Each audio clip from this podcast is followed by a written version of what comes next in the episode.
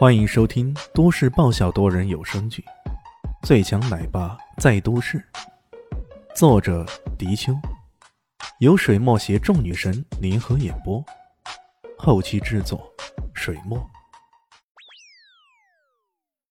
第六百九十二集，这这是怎么回事？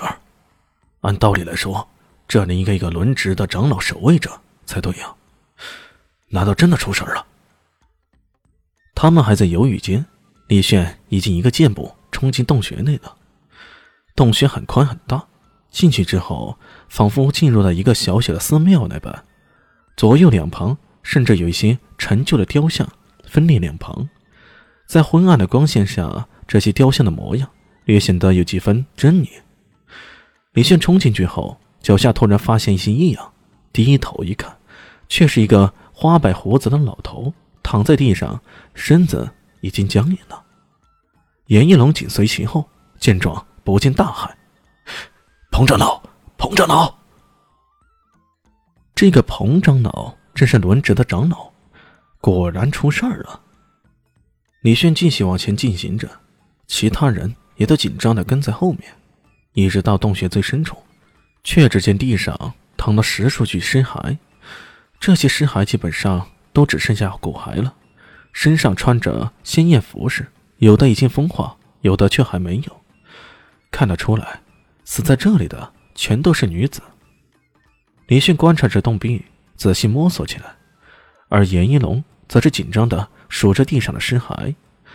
终于，他怪叫一声，脸上露出恐惧之色。而与此同时，李迅在墙上摸到了什么，用力一推，砰的一声。一个黝黑的小洞口在众人面前打开。李炫眯着眼说道：“ 如果我没猜错的话，这个洞口应该通往外界的。”他转头看向严一龙：“你怪叫什么呀？是不是尸骸少了一具啊？”“没，没错。”严一龙哆嗦了一下，终于如此说道：“真相终于大白了。”这一切的最终结果，幕后的主使人全都指向同一个可疑之人——玄寻一，一个不甘于成为献祭祭品，然后选择抗争的女子。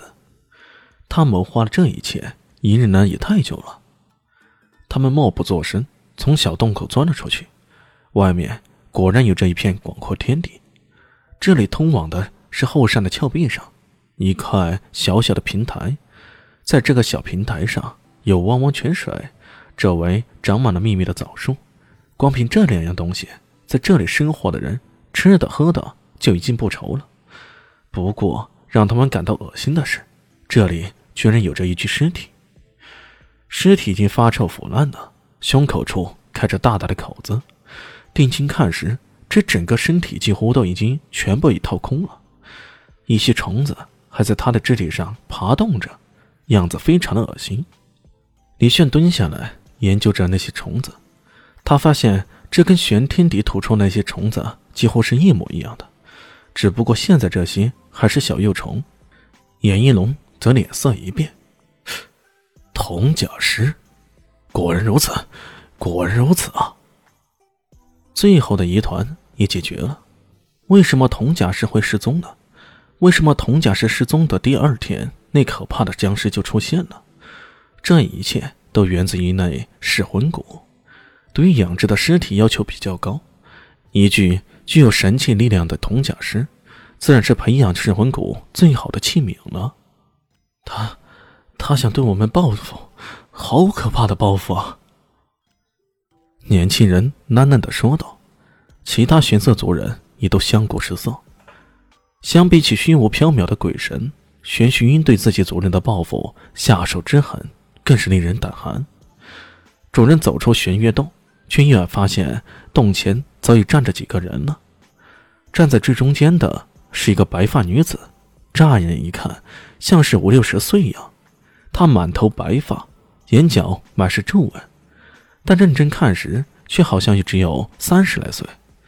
她的容颜依然娇美，只可惜啊，双眼充满着无尽的仇恨，让人一看便有种不寒而栗的感觉。在他的旁边，是一个黑衣人，正是李炫曾经交过手的那个人。至于剩下的几个，有一个李炫也认得，正是那小旅馆中遇到的服务员。在他的身前，有几个白发苍苍的老人，被束着手脚，跪倒在地上。看到这几个人，严一龙脸色都变了。大长老、玄二长老、天命长老，你、你们这是？